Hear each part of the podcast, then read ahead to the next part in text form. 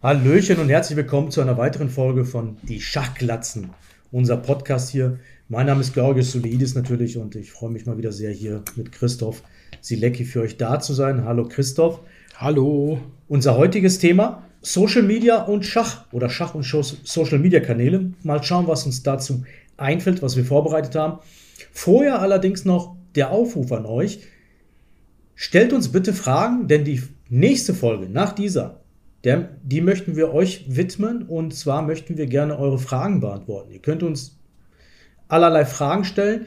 Wir werden natürlich passende Fragen dann ausruhen, die wir beantworten werden. Äh, natürlich sollten die Fragen eher einen Schachbezug haben. Mir ist natürlich bewusst, dass viele von euch vielleicht auch andere Themen ansprechen werden, aber wir werden uns wahrscheinlich dann auf die Schachfragen konzentrieren. Es können allerlei Schachfragen sein. Thema völlig frei. Christoph, oder was meinst du? Äh, Gibt es irgendwelche Eingrenzungen zu den Nö, alles, was euch interessiert, bitte einfach fragen. Wir gucken natürlich auch ein bisschen, welche, vielleicht irgendwelche Themen, die besonders oft kommen, die werden wir dann vielleicht bevorzugt beantworten, weil wir nicht alle behandeln können. Aber einfach loslegen, was euch einfällt. Ja, das wird die Folge danach sein. So, aber heute erstmal Social Media. Ähm, warum dieses Thema? Natürlich, weil auf den Social Media Kanälen, ähm, davon gibt es natürlich eine ganze Menge, auch inzwischen sehr viel passiert im Schachbereich. Fangen wir mal an mit äh, Twitter. Äh, Twitter sehr, sehr bekannt, insbesondere im englischsprachigen Raum, im deutschsprachigen Raum vielleicht noch ein bisschen weniger genutzt. Ich weiß, dass du auf Twitter auch ähm, einen Account hast und dort aktiv bist. Erzähl mal so ein bisschen, wie nutzt du Twitter und warum nutzt du Twitter? Also ich benutze nur noch Twitter als Social-Media-Plattform. Ich habe auch andere wenig genutzt früher, aber ich habe mich irgendwann mal entschlossen, so auf Rat von ein paar Freunden, dass das gut wäre als, ja, als Nachrichtenplattform sozusagen. Und so benutze ich es auch hauptsächlich, dass ich viele Accounts folge, die irgendwie Nachrichten und Informationen zu Schach ähm, posten. Ich folge ganz wenig Accounts, die mit Schach nichts zu tun haben. Also für mich ist das so eine Art Schachplattform. Und ähm, dafür finde ich es auch sehr geeignet, wenn man den, den richtigen Accounts folgt oder den, dem, wo man interessiert dran ist, kriegt man sehr viel mit. Also die ähm, ganzen Nachrichtenseiten oder Seiten wie Chess.com, Chess24, Chessbase oder andere Seiten, Webseiten, die Nachrichten verbreiten, haben halt ihre Twitter-Accounts und halten die auch recht aktiv. Also man bekommt immer sehr schnell Informationen.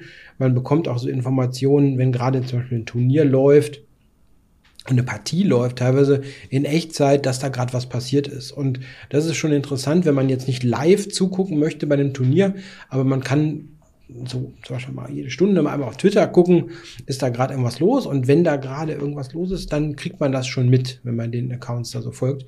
Und für mich ist das so eine Art Nachrichtenhub, weil da ganz viel zusammenläuft. Mhm. Auch ähm, Accounts, die jetzt nichts mit Nachrichten zu tun haben, aber so die typischen Content Creator, sag ich mal, die Videos machen, die Podcasts machen, die haben fast alle einen Twitter-Account, weil Twitter halt so groß ist. Und wenn es neue Folgen gibt oder irgendwas Neues gibt dazu, dann gibt es halt einen kurzen Post. Wir haben heute Thema sowieso in dem Podcast und dann sieht man es. Also man muss dann nicht so vielen anderen Kanälen folgen, vielleicht, weil es da so zusammenläuft. Das ist so mein Grund, warum Twitter da für mich gut geeignet ist. Hm. Und ähm, es gibt natürlich eine riesen Bandbreite von Accounts dem man folgen kann. Ich habe gerade schon diese Nachrichtenseiten erwähnt, aber es gibt natürlich auch Spieler-Accounts, also wo Spieler was posten, was sie gerade aktuell machen, wenn sie beim Turnier sind. Ähm, das ist allerdings, finde ich, nicht so die Hauptsache. Viele Accounts da von Top-Spielern sind auch nicht sehr aktiv. Also Magnus Carlsen ist vielleicht der größte Account mit irgendwie 900.000 rund Followern, aber er postet nicht so viel. Also mal so einmal im Monat vielleicht, ja, aber es ist nicht so, dass man da jetzt unheimlich viel mitkriegt. Mhm. Ähm, Im deutschen Bereich, im deutschsprachigen Bereich gibt es ganz wenig, dass, dass da Spieler posten würden. Ähm, die haben, viele haben zwar einen Account, aber nutzen den nur sehr sporadisch. Also man hat da nicht die großen Möglichkeiten. Ein Punkt, der bei Twitter natürlich auch noch hinzukommt, ist, dass man äh, leicht Kontakt aufnehmen kann mit, mit Leuten. Ne? Also man kann die ja direkt mit direkter Nachricht anschreiben oder man kann sie mit, dem mit dem Ad-Zeichen irgendwo ne, markieren. Und dann so kann man auch mal Kontakt aufnehmen zu Leuten, wo man sonst vielleicht nicht weiß, wie soll man an die denn rankommen.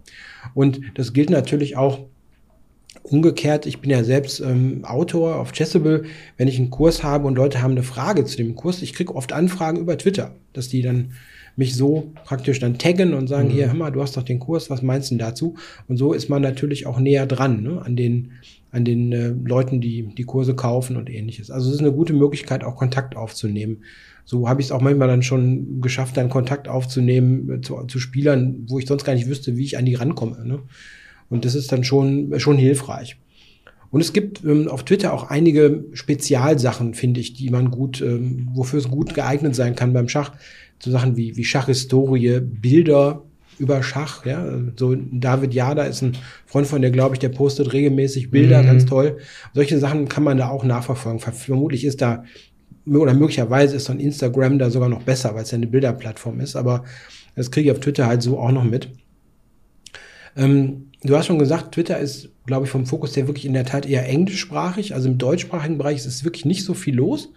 Wenn du da so guckst, was da passiert, ähm, im, im Nachrichtenbereich, ähm, der Deutsche Schachbund, Deutsche Schachjugend äh, ist natürlich vertreten und die haben auch in den letzten Jahren das verbessert. Also Deutscher Schachbund äh, ist ein Twitter-Account, der in den letzten Jahren besser geworden ist. Also wenn beispielsweise Turniere sind, so wie ähm, ja, Schacholympiade oder ich glaube, was wir hatten, was hatten wir, Mannschafts-Europameisterschaft, das wird mittlerweile viel besser begleitet. Mhm. Ne, in den sozialen Medien und auch auf Twitter hast du da mal kleine Videos oder Beiträge. Also da passiert wesentlich mehr als früher. Da ist also eine Professionalisierung festzustellen. Um, ähm, und auch wirklich ähm, mittlerweile ist es wert, dass man da, dass man da dran bleibt. Ne? Wenn man also bei so einem Mannschaftsturnier zum Beispiel kriegt man regelmäßig was mit. Ähm, ein interessanter Punkt ist auch noch, vielleicht, dass Schachtrainer oder Personen, die sich irgendwie mit Schachverbesserung äh, beschäftigen, da auch präsent sind. Also Leute wie Jakob Orgard ist postet sehr, sehr häufig, wahrscheinlich falsch ausgesprochen, ähm, oder so ein ähm, Ramesh, der indische Trainer, der die ganzen äh, Supertalente mhm. da trainiert, äh, die posten auch regelmäßig. Also man kriegt immer wieder interessante Informationen mit, mhm. ne, wie die Schachtraining machen oder auch einfach Aufgaben. Ne? Also Orgat postet fast jeden Tag ein bis zwei wirklich gute Aufgaben, die man auch einfach machen kann. Ne? Das ist schon ganz nett. Also die Bandbreite ist, ist wirklich sehr groß, die man da hatte. Man kann sich natürlich selber dadurch, je nachdem, wie man da folgen möchte, ähm, einstellen, ist ja immer so. Das heißt, du bist ja, schon ordentlich viel Zeit unterwegs auf Twitter, so wie ich raushöre. Ähm, ja, ich bin, bin da relativ oft. Ähm, man muss halt schauen, dass man da nicht irgendwie äh, nur ständig immer wieder, also es ist ja dieses typische Social Media Phänomen, ne? Mhm. Dieses immer wieder aktualisieren, drücken, ne? Das ist ja genauso wie mhm. äh, die Slot Machine, ne? Immer wieder an dem einarmigen Banditen ziehen in der Hoffnung, dass eine tolle Nachricht kommt, ne? Das ist die typische Social Media Falle, ne? Die man natürlich tappen kann. Ähm, ich finde es besonders ähm, äh, gut, ähm, wenn gerade irgendwas los ist im Schach. Also wenn mhm. zum Beispiel WM-Match ist oder ein, ein, großes Turnier, dann kriegt man wirklich viel mit. Dann werden auch manche Accounts, die sonst nie was posten, plötzlich wach und geben dir interessante Informationen. Ne? Zum mhm. Beispiel zu was für eine Öffnung wird gerade gespielt im WM-Match und dann kommt irgendwie eine Information von irgendeinem wirklich starken GM, da dachte, ah ja, ne, das ist, da gibt's ja die, die Idee und so und dann kriegst du wirklich was mit. Das ist natürlich nerdig, aber dafür wirklich total, total gut geeignet. Mhm. Ja, du hast schon ganz gut zusammengefasst, auch im Prinzip das, wofür ich Twitter nutze. Ich nutze Twitter als Infokanal und als Distributionskanal. Ja. Ähm, gut, bei Distribuieren meiner Videos ist es einfach so eine automatisches äh, Verbindung. Ich weiß gar nicht, welches Programm ich da nutze, vor zwei Jahren mal mhm. entdeckt, das automatisch meine Streams und Videos äh, postet auf Twitter, ohne dass ich dann auch was machen muss manuell. Ähm, und als Infokanal, wie du sagtest, halt, ich habe eine Liste von, keine Ahnung, 200, 300 ja. Mm, Kanälen aus der Schachszene, den, die ich in einer Liste zusammengefasst habe und deren Nachrichten nicht ähm, ja, darin ähm, subsumiere und äh, die wichtigsten Infos mir daraus ziehe, wie du sagtest, von Turnieren, sehr wichtig, oder was gerade in Echtzeit passiert halt. Ne? Ähm, heißt das auch, dass du Twitter wenn wir das ein bisschen kritisch, wir, wir betrachten jetzt nicht äh, Twitter als kritisches Medium äh, oder kritisch als Medium, nutzt du anderweitig gar nicht, nur, nur für Schach. Also, ja, ja. also ich folge, glaube ich, vielleicht zehn Nicht-Schach-Accounts, das, ist aber, das ist aber auch schon, mhm. ähm, weil ich auch denke, äh, also das ist dann irgendwann übertrieben, ne? Wenn man ja. da alles Mögliche reinknallt, das möchte ich gar nicht. Mhm, man kann sich um, sehr schnell verlieren, glaube ich, ne? in so einem Medium und gerade wenn ja. es um andere Themen geht, die natürlich ähm, viel sensibler sind als Schach, äh, kann man sich Ja. richtig verlieren drin, ja. Dann, Ja, wird, dann wird's, ja. dann wird's richtig toxisch, das ist das, was ich mal erwähnt habe, dann wird's halt richtig schlimm. Ähm, aber wenn es nur um Schach geht, dann ist es eigentlich relativ harmlos und das, dann geht es, da geht es wirklich um Informationsbeschaffung auch sehr viel. Ne? Ja, was ich noch ähm, vergessen habe, vielleicht als Punkt, ähm, du hast natürlich auch die ganzen ähm, Schachorganisationen drin. Deutschen Schachbund habe ich erwähnt, aber auch sowas wie die FIDE oder so. Ne? Wenn da irgendwas Neues passiert, kommt natürlich auch da eine Nachricht. Also man muss dann in dem Moment nicht der Webseite der FIDE ständig irgendwie äh, ständig Ja, ja. prüfen, sondern man bekommt die wichtigen Informationen, bekommt man dann da. Ne? Und manchmal gibt es dann ja auch so Sachen, die schon zum Kult geworden sind, ja, wie die ständigen Dialoge zwischen Emil Sotowski und Peter Heine Nielsen, ne, wo Peter Heine immer wieder drauf hämmert, ne, warum die FIDE eigentlich eine, eine russische Marionettenorganisation ist und Sotowski immer versucht, natürlich das nicht zuzugeben, aber Mhm. irgendwie es auch nicht schafft, aus der Nummer rauszukommen, ne, weil es auch irgendwie nicht geht. Ne. Dem, dem kann ich nicht mehr folgen, weil Sotowski mich irgendwann mal geblockt hat. Ich glaube, ähm, der ist, der ist der Einzige. Ja, ich habe irgendwann mal, da war ich wirklich undiszipliniert und habe dann ihn, ihn mal gefragt, ob er nur so dumm tut oder wirklich so dumm ist. Und das war dann der Block. Fair. Hätte ich nicht schreiben dürfen, war nicht Mhm. adäquat. Ja. Aber irgendwann konnte ich mich nicht mehr zusammenreißen ne, bei dem Unsinn, den er immer schreibt. Naja, okay, ich glaube, ich glaub, das ist aber der Einzige, der mich geblockt hat auf Twitter. Ja, ich wüsste keinen Grund, um jemanden. Ja, gut, aber ich bin, steck da nicht so drin, ich benutze es auch nicht so sehr. Ähm, gibt es aus deiner Sicht irgendwelche Empfehlungen für die Zuhörer, Zuschauer, welchen Spielern sie vielleicht folgen sollten, die man nicht verpassen sollte? Das ist ja auch ein bisschen Geschmackssache. Ähm, Also ich glaube, bei Spielern passiert wirklich nicht viel. Also wenn man jetzt da so sagt, ähm, jemand, der vielleicht regelmäßig schreibt, irgendwie was, was er bei Turnieren erlebt oder so, das gibt's glaube ich nicht. Stimmt, also ja, ich bin eben noch mal geguckt, so also wenn man jetzt wirklich sagt so Top-Spieler, Mhm. ähm, was ich interessant finde, ist ein Unterschied deutsche Schachszene und internationale Schachszene. Es gibt ähm, international gesehen sehr sehr viele Twitter-Accounts, äh, die sich mit Schach beschäftigen im, im Amateurbereich. Also wo einfach Leute posten, wie sie zu Turnieren fahren, ihre persönlichen Erlebnisse im, im Bereich Training. Also Spieler, ne, ne, die vielleicht ein Rating von 1000 haben oder von 1500. Da passiert im englischsprachigen Bereich sehr, sehr viel und im deutschsprachigen, so wie ich sehe, sehr, sehr wenig. Also das ist ein Unterschied, glaube ich, einfach, wie die Plattform beliebt ist, wie die positioniert ist in den unterschiedlichen Ländern. Also im Englischen ist das eine richtige Szene, diese Adult Improver Szene.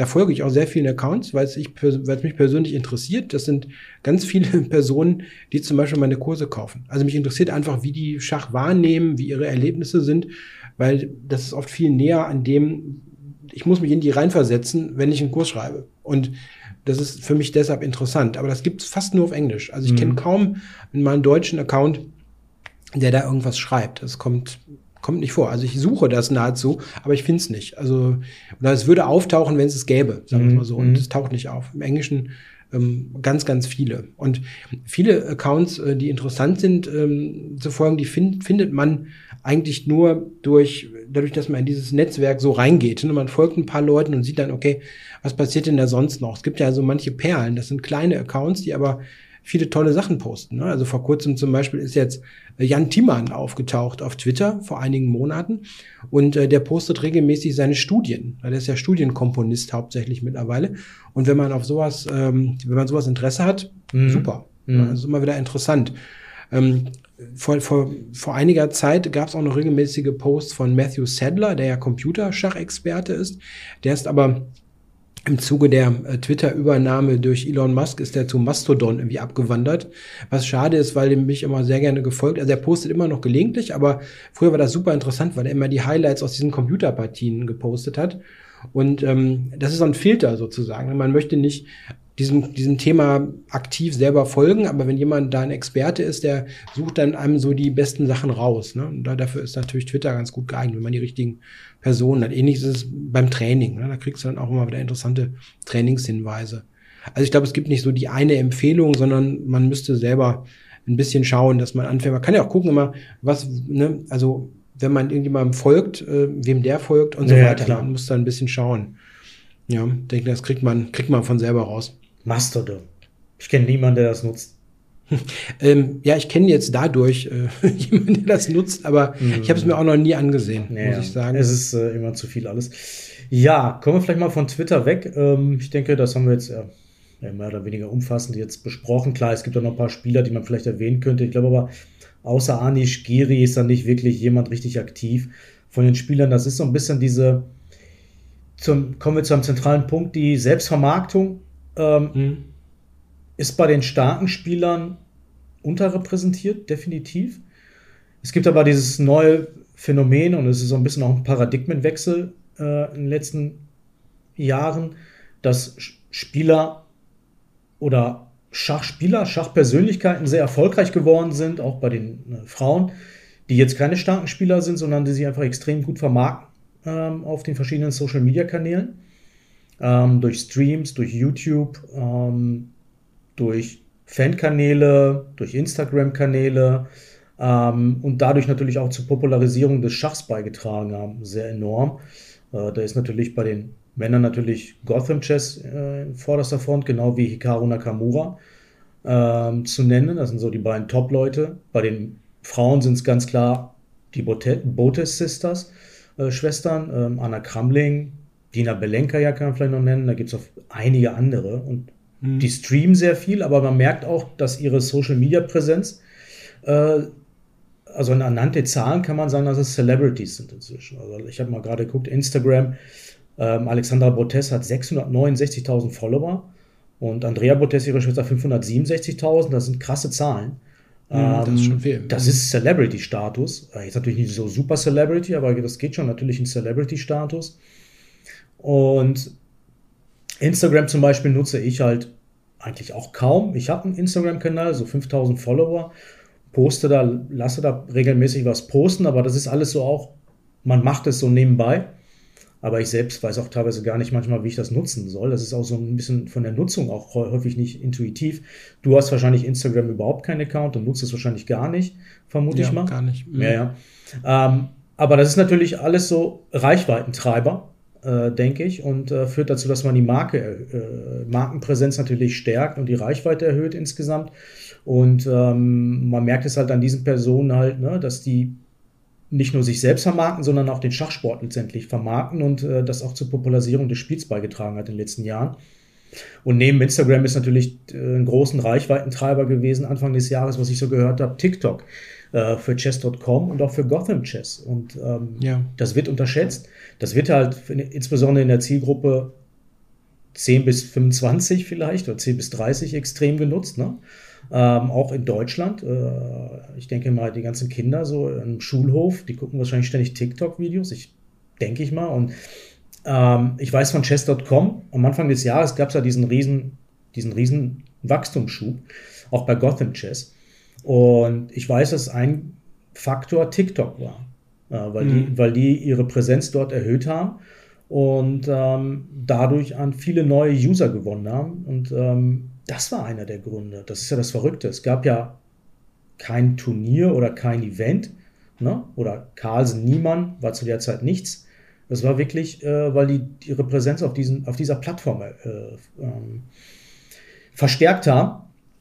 Ich selbst habe da jetzt auch einen Kanal und hab, lade regelmäßig Videos hoch. Ne? Das sind natürlich alles Schnipsel, alles kurze Sachen. Natürlich was ganz anderes mhm. als YouTube oder Twitch. Ähm, Twitch sowieso sind ja Streams. Ähm, und man merkt, äh, äh, dass dort natürlich eine neue Zielgruppe erschlossen werden kann. Und dementsprechend, also nutze ich das halt. Ne? Und ja. äh, poste da regelmäßig aber, Videos. Aber in TikTok oder in Instagram ist ja nicht direkt auf der Plattform für jemanden, der das was postet, in, in Einkommen umzuwandeln. Das ist ja nicht direkt monetarisierbar. Also du nutzt es ja als Werbung sozusagen für, für deinen YouTube-Kanal. Es geht um Reichweite. Ja, genau. Es geht um Reichweite. Und das ist ja bei den, bei vielen anderen, die da posten, genauso. Also ich habe selber tatsächlich noch nie TikTok benutzt. Ich weiß nur, wie es funktioniert, grob, aber benutzt habe ich es auch noch nie. Ähm, das ist natürlich auch ein bisschen so vielleicht Zeichen der Zeit, ne, dass diese Formate immer kürzer und kompakter werden, weil die Aufmerksamkeitsspannen auch immer kürzer werden. Das muss dann nur in ein paar Sekunden muss schon so ein Kick drin sein. Mm. Und ähm, Gut, ich habe mich auch noch mal unterhalten, so mit, mit, mit, mit Jüngeren, ne, die so unter 20 sind. Da geht der Trend immer mehr dann zu TikTok, weil die, weil die Eltern da noch nicht sind. Ne? Also es war ja immer so, so ganz, ganz, ganz, ganz, ganz, ganz früher, ne, gab es mhm. noch so ein Facebook, ne, dann wurde das natürlich von Eltern überrannt. Dann Instagram ist auch schon uncool, weil das auch von Eltern überrannt ist. Und äh, TikTok haben die Eltern noch nicht so gefunden. Ne? Deswegen sind die dann eher da. Aber auch nur so eine Info, die ich Mhm. als äh, fast Mhm. 50-Jähriger dann irgendwie mal mitgenommen habe. Ja, die Also- Rezeption dieses, diese, dieser Technik ist natürlich, ähm, ja, muss man natürlich kritisch betrachten. Ist vielleicht das nicht unsere Aufgabe jetzt hier. Ähm, für mich ist es teilweise auch, ich meine, ich bin da sehr progressiv generell und ähm, versuche mir völlig egal, welche Generation da ankommt, mir neue, neue ja, Technologien anzueignen, aber auch für mich ist es schwierig, das äh, zu rezipieren, sag ich mal. ne? Das ist halt sehr, sehr schnell alles und sehr kurz und ähm, auf den kurzen Kick ausgelegt. Ähm, da wächst man auch irgendwann raus. Ähm, allerdings ähm, ist mir natürlich klar, dass ich damit natürlich auch eine Zielgruppe erreichen kann, die ich sonst nicht erreiche und äh, versuche meine Reichweite dadurch äh, zu, äh, zu erhöhen und äh, meine Marke zu stärken. Ähm, absolut legitim. Und das ist halt auch der Weg, warum Gotham Chess halt und Chess.com halt am Anfang des Jahres so unfassbaren Schub hatten. Ne? Also TikTok mit Sicherheit auch an die Zuhörer, Zuschauer, wer nutzt das von euch? Äh, generell Schach ist da, glaube ich, auch komplett unterrepräsentiert. Also ich glaube, da wird auch nicht viel gemacht. Ähm, mal schauen, was da geht, so für mich. Bin mal gespannt. Aber es läuft im Moment ganz, ganz, ganz cool irgendwie. Ähm, äh, es gibt so ein paar Videos, die haben irgendwie schon 200.000 Klicks, was, das, was auch immer das heißt, äh, auf, dem, auf der Plattform, wo ich mich denke, so, hm, auch nicht schlecht. Irgendwas gegen Nakamura halt. Ne? Das ist Mhm. ganz, ganz witzig. Naja. Ja, das ist immer hilfreich, wenn man da mal so eine Partie hat, ja, die, die, die man dann zeigen kann und dann hat man so eine Querverbindung. ne? Ja, Dann- man kann irgendwas rausschneiden aus den Streams halt. Ne, Gegen Nakamura habe ich jetzt schon fünfmal gespielt oder sechsmal, auch gegen andere starke Spieler. Irgendwas kann, also irgendwelche Clips aus den Streams kann man immer rausziehen. Ne? Das ist genug, genug äh, Content, genug Material. Vielleicht weg von TikTok jetzt, äh, Mhm. zurück zur, zu einer ganz veralteten Plattform, aber die in Deutschland wahrscheinlich immer noch sehr präsent ist. Die hast du gerade genannt, Facebook. Ähm, nutzt du das gar nicht mehr? Hast du da keinen Nee, Account? Habe ich, hab ich gelöscht. Ich hatte mal einen Account und habe da auch ein bisschen was gemacht, aber ich habe irgendwann äh, mein mal ich hatte irgend ich weiß nicht mehr was das war. Ich hatte irgendein Projekt, was ich wo ich eine harte Deadline hatte und ähm, habe gedacht, okay, wie schaffe ich jetzt meine Zeit, die ich investieren kann, für dieses Projekt zu erhöhen? Gedacht, okay, äh, ich äh, lege mein Facebook still, äh, da, dass ich da gar nicht mehr reingucke. Es gibt ja dieses, vor dem Löschen gibt es irgendwie noch so ein Stilllegen, ja, wo man im Prinzip sagt, äh, man schließt sich selber weg. Ne? Mhm. Das habe ich gemacht für einen Monat oder so. Und als ich es dann nicht vermisst habe, habe ich es nie wieder aktiviert. So Mhm. ist das gekommen. Und ich habe dann einige Monate später, also auf Empfehlung von, äh, ja, von, äh, Von Ja, Psychologen oder was? Nee, nee, nein. Ähm, ich habe dann Twitter angefangen zu nutzen, äh, weil das haben mir halt von Chessable einige empfohlen. Ne? Haben gesagt, hier, guck mal da rein, das ist eigentlich ganz interessant. Wenn du die richtigen Accounts hast, bringst dir was. Und ähm, das fand ich in der Tat dann interessant. Ja, es ist, äh, hat mir vom Format auch besser gefallen als, ähm, als Facebook, muss ich sagen. Mhm. Also ich weiß gar nicht mehr, was da heute noch los ist, aber ich vermute, das ist so, Ich glaube, so das ist eine Menge ältere, los. für die ältere Generation vermutlich. ja, Welt, keine weltweit ist es das ein riesen äh, Medium, Mhm. äh, riesen Social Media Kanal noch, klar. Ahnung. Äh, ich glaube, das wird unterschätzt so ein bisschen. Ähm, ich kenne auch viele, die auf Facebook immer noch sehr aktiv sind. Also ich selbst äh, habe einen Account, aber ich mache da gar nichts mehr. Mhm. Schon seit, aber das ungefähr seit Beginn meines Projektes eigentlich, The Big Greek, ähm, habe ich so gemerkt, so Facebook bringt mir gar nichts so, auch nicht als Informationskanal. Es war sehr viel Privates eine Zeit lang, viele Jahre, weil da jeder, kann, jeder einen Account hatte. Man Ja. hat da auch Leute gefunden, die man lange nicht mehr gesehen hatte. Also ich glaube, das war viel, so viel Privates häufig. Ne? Ich, fand, Mhm. ich, ich fand Facebook immer im Gegensatz zu, zu Twitter wenig toxisch. Das war halt immer, du hast halt immer nur Leuten gefolgt, die du kennst in der Regel, ne? Und konntest auch alles Mhm. auf privat schalten im Prinzip. Du gibt ja super viele Accounts, da kannst du gar nicht richtig reingucken, außer du bist befreundet mit denen. Aber inzwischen nutze ich es halt auch gar nicht so. Ne? Auch in der Schachszene. Ich habe den Eindruck, dass die deutsche Schachszene noch, da gibt es noch einige Leute, die aktiv sind auf, auf Facebook. Ich weiß zum Beispiel, dass mein guter Freund Sebastian Siebrecht immer noch auf Facebook seine ganze Faszination Schachtour immer bewirbt darüber auch. Ne? Ja. und da viele Leute hat, die das ähm, auch lesen und so. Aber ich nutze es auch gar nicht mehr. Noch nicht mal mehr als Distributionskanal, auch nicht mehr als Infokanal. Letztendlich ist es ja auch so, liest du eine Info irgendwo, sagen wir mal auf Twitter, dann ist es im Prinzip die gleiche Info auf den anderen Kanälen. Ja. Es wird ja nicht ähm, kanalspezifische Info veröffentlicht. Es wird ja immer nur eine Info auf allen Kanälen veröffentlicht in der Regel. Das ist ja auch etwas äh, ein bekanntes Phänomen, dass Unternehmen, Verbände, Privatpersonen ja nicht für jeden Kanal eine einzelne Meldung machen oder irgendwie kanalspezifisch agieren. Wodurch das Ganze natürlich auch so ein bisschen verwaschen ist natürlich. Ja, ne? das ist häufig auch glatt automatisiert. Ja, dass natürlich. Die Software das macht. Ja. Ich denke, Facebook ist vielleicht für Deutschland auch noch ein Thema, weil, wie du schon sagst, so Sebastian ist ein Beispiel. Da gibt es einige Personen, ne, die da dann halt ihre Plattform gefunden haben mhm. und darauf halt bleiben. Ja. Ist ja vielleicht für manche Zielgruppen auch, auch richtig. Ja, dass die sagen, die bleiben da, wo sie sind und ähm, ja, suchen jetzt nicht irgendwie noch eine andere Plattform, weil sie genau das da hinbekommen, was, was sie möchten. Ne? Das, das kann mhm. gut sein. Ich habe es auch damals nur gelöscht, äh, weil ich es nicht vermisst habe. Okay, du, du, gewinnst einfach Zeit dadurch, dass du da gar nichts mehr hast. Ich hatte also mhm. einige Monate lang gar keinen Social Media Account, den ich irgendwie benutzt habe und habe dann erst später ähm, ja so Twitter entdeckt ne? mhm. und bin da halt immer noch obwohl es auch häufig, äh, also arg nervt, muss man schon sagen. Wenn man, ähm, also man muss nur einmal versehentlich auf, auf jetzt kommen wir in technische Spezifika, aber ähm, auf die Empfehlungen klicken. Also wenn man jetzt nur guckt, äh, wem folge ich und was posten die, dann kriegt man es ja ganz gut auf Schach gefiltert oder auf Dinge, die einen wirklich interessieren. Aber man kann mhm. ja auch es gibt ja auch diese Empfehlungen und die sind natürlich eine absolute Hölle teilweise, ja, was da kommt. Ja, ja. ich muss auch überlegen, ob ich mir nicht nur die Schach Liste behalte und den Rest lösche komplett und das nur noch auf mhm. Schach spezifiziere, wobei ich das wirklich nicht so viel nutze. Aber mir ist mhm. aufgefallen, es besteht ja immer diese Gefahr, sich zu verlieren und immer weiter zu scrollen und mhm. ähm, völlig sinnlos ähm, seine Zeit zu verbraten. Das war früher bei Facebook, das ist ja bei allen Social Media Kanälen das Phänomen.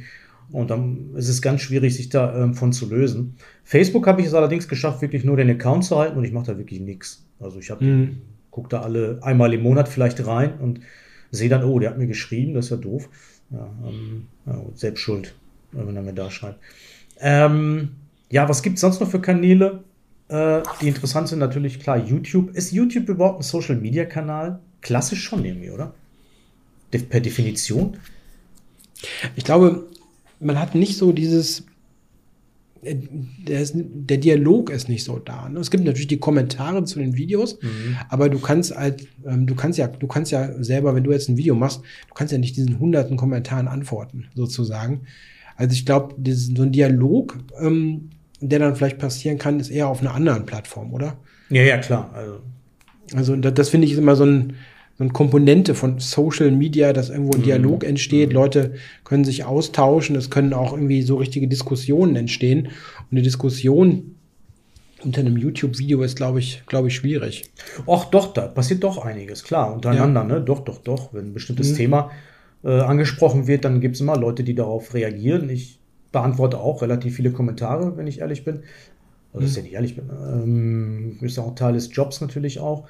Natürlich, wenn die Fragen auch relativ einfach beantwortbar sind, wenn ich super viel recherchieren muss, dann lasse ich es dann in der Regel auch sein. Äh, aber ich nutze YouTube, seitdem ich angefangen habe, natürlich mit The Big Greek, auch viel, viel intensiver als früher. Früher habe ich YouTube eigentlich gar nicht benutzt, vielleicht mal für ein Musikvideo oder so. Aber mhm. inzwischen habe ich mich natürlich, weil, ich, weil es natürlich das Medium ist, mit dem ich arbeite, jeden Tag, ähm, natürlich mir angeschaut, wer sonst was macht in bestimmten Bereichen. Habe so meine YouTuber, die ich auch anschaue zwischendurch mal, ne, weil das auch, weil ich so mhm. diese 10 bis 15 minütigen Videos für mich entdeckt habe, natürlich auch, so, die man mal eben machen kann, so beim Mittagessen oder beim Frühstück. So nebenbei kann man ein Video schauen. Sachen, die mich interessieren halt. Ne? Aber du mhm. hast ja bestimmt auch irgendwelche Themen, die dich interessieren und wo du auch noch YouTuber guckst, hin und wieder mal oder nicht. Ja, ähm, ich muss mal überlegen, ob ich jetzt mehr Schach-YouTube habe oder anderes. Ich glaube, ich habe gar nicht so viel Schach-YouTube, was ich, was ich abonniert habe zum Beispiel. Also ich habe viele der, der Nachrichten, also oder so Sachen wie chess.com irgendwie abonniert, äh, weil die dort auch ihre Livestreams machen auf YouTube. Ja, ja. Und ich gucke ganz gerne dann da die Livestreams schon mal und deswegen habe ich die abonniert, aber sonst ähm, gucke ich auch viele andere Sachen. So meine anderen Hobbys, das ist dann eher so ein YouTube-Ding. Es gibt auch nicht so viele Fälle, wo ich jetzt sage, ich würde mir jetzt ein Schachvideo angucken, weil äh, ja, welches Schachvideo bringt einem viel? Ne? Manchmal so, ein, so eine Partiezusammenfassung vielleicht. Ne? Wenn, die, wenn die jetzt irgendwie super qualifiziert ist, dann würde ich mir die angucken, aber sonst irgendwie nicht. Ne? Also wir machen schon genug Schach. Da muss man nicht auch noch beim Frühstück Schach gucken oder beim Abendessen. ja, also da gucke ich lieber irgendwie ja so meine meine anderen Hobbys, ne, die dann auch mal irgendwie ja, also diesen diesen Schachtellerrand verlassen. Das ist irgendwie auch mal ganz gut. Ja, aber du du guckst, du, du konsumierst das schon so ein bisschen. Ja, ja, klar, ich gucke viel YouTube. Ich gucke ja kein Fernsehen. Du hast auch keinen Fernseher wahrscheinlich, oder? Nee, ich habe hier einen Fernseher, aber der, da gucke ich kein, kein TV. Ja, ja, genau. Das also Bildschirm. Guck, ja, ich gucke halt auch nur, ja, meine YouTube-Kanäle. Ich habe ja so dieses Hobby mit meinen äh, Armbanduhren oder ich gucke auch schon was über Autos ja, oder, oder solche halt. Sachen ja, oder genau. so. Ja, oder so Natursachen, Dokumentationen, je nachdem, wo ich mal Interesse dran habe, dann ich gucke auch ein paar Wissenschaftskanäle, sowas, ja. Aber das sind so, mhm. so meine anderen Themen. Mhm. Was ich da bei Twitter raushalte, da habe ich wirklich nur Schach und weiß ich nicht, so, so, drei, vier andere Accounts. Also mehr, mehr ist es nicht, weil sonst, weiß ich nicht, wirst du auch zugekleistert. Es gibt ja auch da so merkwürdige Querphänomene, wenn du, wenn du manchen Accounts folgst, dass du dann ähm, so Sachen reingespült bekommst, die du nicht haben willst. Ja. Also durch, durch, den, durch den Algorithmus. Ne? Also mhm. selbst wenn du sagst, ich will nur Interesse halber irgendeinem Account folgen, du, du musst noch gar nicht mal mit dem irgendwie einer Meinung sein oder so, dann kriegst du nur so ein Zeug reingespült. Das ist dieses typische Echo Chamber Phänomen, was du auch auf YouTube hast. Ne? Wenn du auf YouTube einmal irgendwas suchst, ne, was, was zum Beispiel irgendwie politisch extrem ist, einfach nur weil es dich mal interessiert, was da passiert, mhm. dann kriegst du mehr von dem Zeug vorgeschlagen. Ja, und du willst es gar nicht haben. Das hast du ja vermutlich bei allen Plattformen in gewisser Form so. Mhm. Und ähm, da muss man auch ein bisschen gucken, dass man seinen Account in Anführungszeichen ein bisschen sauber hält. Ne? Wenn man da so random allen möglichen Leuten folgt, weil man vielleicht mal wissen will, was die für einen Unsinn posten, da kriegst du nur so einen Quatsch.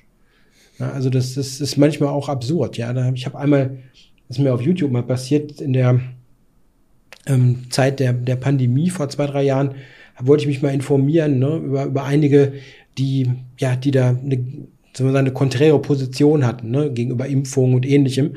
Und wenn du da mal reinguckst, da kriegst du nur so einen Quatsch vorgeschlagen. Also, ist jetzt meine Wertung. Aber ne, also da, das ist schon ähm, interessant. So kann man sehr schnell, oder man kann man, so kann man gut erkennen, am eigenen Beispiel, wenn man das ausprobiert, wie dieses, dieses Echo Chamber ne, Phänomen funktioniert, dass man dann immer nur das Zeug bekommt, äh, was einem die eigene Meinung bestätigt, sozusagen, ja, klar. und was dann in die oft dann zu Radikalisierung führt. Ein typisches Phänomen, glaube ich, auf allen Plattformen, denke ich. Ja, man wird gelenkt so ein bisschen auch, klar. Ja. Ähm, gut. Das ist so die Art und Weise, wie wir Social Media Kanäle nutzen. Ich denke, wir haben die wichtigsten jetzt hier besprochen. Ich wüsste nicht, welche ich da jetzt noch nennen soll. Liegt natürlich auch daran, dass ich keine anderen groß benutze oder kenne. Ähm, du? Sind aber sicherlich die größten. Ne? Ja. Also ich glaube nicht, dass wir da jetzt. Äh, möglicherweise, ähm, was wir natürlich jetzt gar nicht äh, sagen können, was ähm, in anderen Sprachen vielleicht noch passiert. Ja, also zum Beispiel, ich sag mal, auf Chinesisch oder, oder Indien, ne? ist eine riesen Schach-Community. Und was da vielleicht noch passiert, ne, ist, ist schwierig zu sagen. Also ein, beispielsweise so ein Chessbase India ist ein riesig großer YouTube-Kanal ja. und auch ein sehr großer Twitter-Kanal. Mhm. Und was ähnliches fände ich für die deutsche Schachszene großartig, ne, weil die es halt schaffen, den ganzen indischen Spielern auch sozusagen immer so ein bisschen nachzustellen. Ne? Wo sind die gerade? Was haben die erreicht? Man kriegt immer mit, was da passiert. Und das ist in, in Deutschland nicht so. Also der Schachbund wird da besser. Also die halten das mittlerweile besser nach, dass sie mal gucken, wo die deutschen Spielerinnen und Spieler aktiv sind. Aber das ist nicht vergleichbar. Also es ist auch vielleicht nicht, es ist kein fairer Vergleich, ne? Chess India mit dem Deutschen Schachbund, aber es gibt nicht so dieses in Deutschland diese Community, die so verfolgt, was die Spielerinnen und Spieler so erreichen. Das ist nicht so präsent wie da zum Beispiel. Nee, das ist mehr aufgeteilt hier, ne? fragmentiert. Mhm. Ne? Man, also wenn man sich die Informationen zusammensuchen weiß als Schachfan.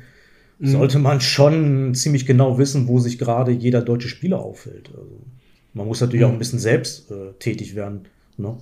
Äh, es gibt halt nicht den einen Kanal oder die. Es gibt natürlich mhm. die News-Seite. Ne? Also man kann ja auf Chessbase gehen zum Beispiel und sich informieren. Also da, dann weiß man schon, wo die deutschen Spieler gerade sind und was sie machen, oder? Mhm. Klar, es ist nur nicht so, so aufbereitet. Ne? Und es gibt offenbar einen Markt dafür. Also Chessbase Indien ist ja, India ist ja super beliebt. Ne? Vielleicht wäre das in Deutschland jetzt nicht so Gut, erfolgreich. Eine Milliarde Menschen, ne? Also das täuscht natürlich ein bisschen vielleicht auch. Ne? Ja, ja, klar. Die Zahlen, ne? Muss man in Relation zur Bevölkerung stellen, natürlich auch. Klar. Na gut. Gut, dann denkt dran, Fragen stellen für nächstes Mal. Ja. Und, Und gerne, ja, gerne auch Kommentare hinterlassen zu diesem Video, was ihr so nutzt. Das interessiert uns auch, mich insbesondere. Hm, Welche- Haben wir was vergessen, ja, zum Beispiel? Ja, genau. Äh, Aus eurer Sicht was vergessen, was ihr nutzt, wie ihr es nutzt. Ähm, hätten wir etwas erwähnen müssen aus eurer Sicht. Ähm, ja, lasst, hinterlasst uns gerne einen Kommentar hierzu und natürlich auch für das nächste Video eure Fragen nicht vergessen. Genau. Christoph, Vielen Dank. bis zum Bis nächsten zum nächsten Mal. Mal. Genau. Mach's gut. Tschüss. Ciao.